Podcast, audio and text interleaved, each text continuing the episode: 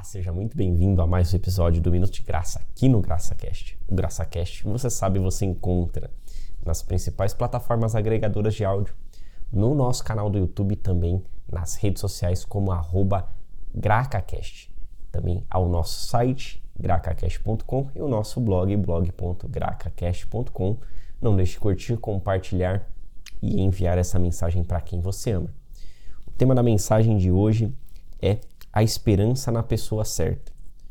Nós temos visto e até mesmo pessoas que estão e praticam uma vida com Deus colocando a esperança em pessoas, a esperança em políticos, a esperança em situações, a esperança em ações, a esperança no dinheiro e poucas vezes a esperança no Senhor. Nós devemos colocar nossa esperança. Nossa esperança na pessoa de Cristo, como nós vamos aprender aqui em Romanos, capítulo 8, a partir do versículo 18, que diz assim: Porque para mim tenho por certo que as aflições deste tempo presente não são para comparar com a glória que em nós há de ser revelada, porque a ardente expectação da criatura espera a manifestação dos filhos de Deus porque a criação ficou sujeita à vaidade, não por sua vontade, mas por causa do que a sujeitou, na esperança de que também a mesma criatura será libertada da servidão da corrupção para a liberdade da glória dos filhos de Deus. Porque sabemos que toda a criação geme, está juntamente com dores de parto até agora, e não só ela, mas nós mesmos que temos as premissas do Espírito também gememos em nós mesmos, esperando a adoção a saber, a redenção dos nossos corpos. Porque a esperança, porque em esperança fomos salvos. Ora, a esperança que se vê não é esperança, porque o que alguém vê, como também esperará?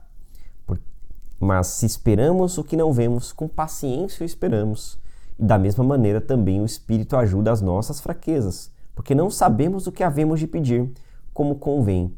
Mas o mesmo Espírito intercede por nós com gemidos inexprimíveis. E aquele que examina os corações sabe qual é a intenção do Espírito, e é aquele que, segundo Deus, intercede pelos santos. E aqui, depois dessa mensagem de esperança, ele ainda conclui, né? Aqui no versículo 28, na carta de Paulo aos Romanos, ele ainda diz: E sabemos que todas as coisas contribuem juntamente para o bem daqueles que amam a Deus, daqueles que são chamados segundo o seu propósito.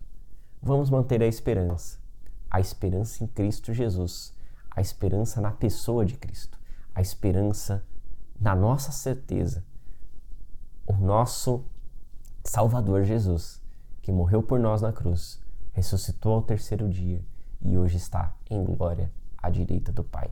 Nos deixou o Espírito Santo habitando em nossos corações.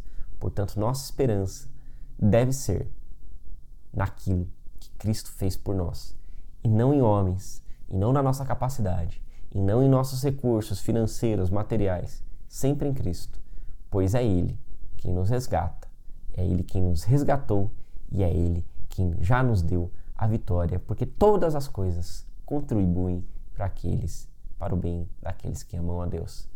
Essa é a mensagem de hoje. Deus abençoe a sua vida e até a próxima.